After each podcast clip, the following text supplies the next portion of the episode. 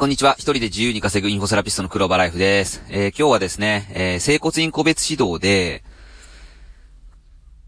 準備をするときに、あの、手伝ってくれる人、誰を選べばいいのかについて、えー、お話ししていきたいと思います。うん。で、あの、整骨院個別指導は、その、個別指導通知がいきなり来るんですね。で、その来てから、その3週間後に指導日が大体あるんですね。うん。で、その3週間の間に、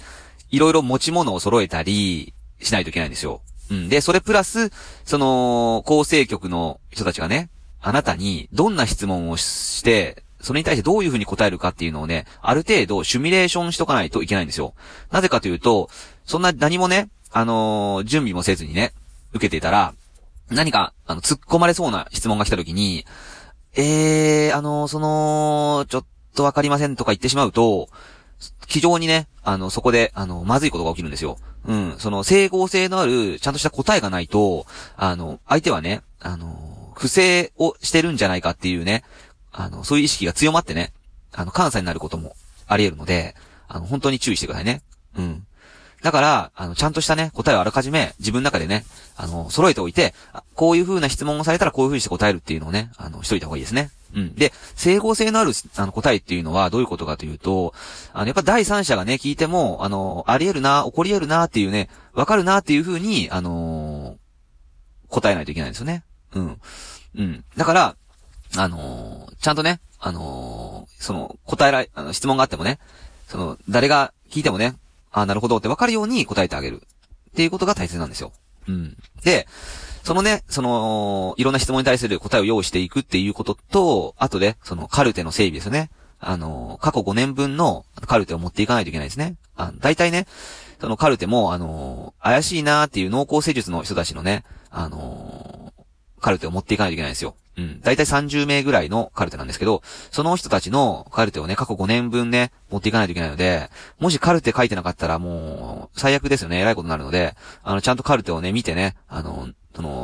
ちゃんと整備をしないといけないですよ。抜けてるところね、ちゃんと、あの、綺麗に書いたりとかね。うん。うん。だからね、うん。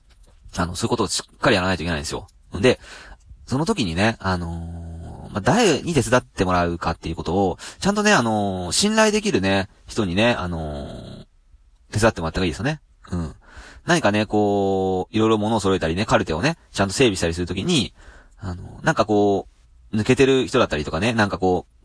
院長とね、そのスタッフのね、なんかこう、間がね、関係が良くない状態だと、あまりよろしくないですね。うん、だから、もしあなたが院長として個別指導を受けるのならば、やはりそのスタッフもね、あの、信頼できる人に手伝ってもらった方がいいですね。うん。なんか変な敵対心を持ってたりとか、何かあんまりこう、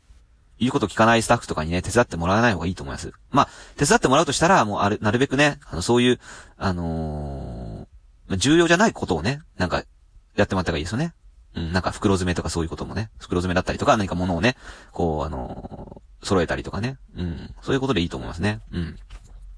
で、なんでかっていうと、なんかあまりそういう敵対心を持ってるね、あのスタッフだとね、あの逆にね、あの謀反を起こす可能性もあるんですよ。うん。なんか、こちらがね、その整合性の質問を用意してても、何かね、こう、構成局の方にね、なんかチクったりね、あの、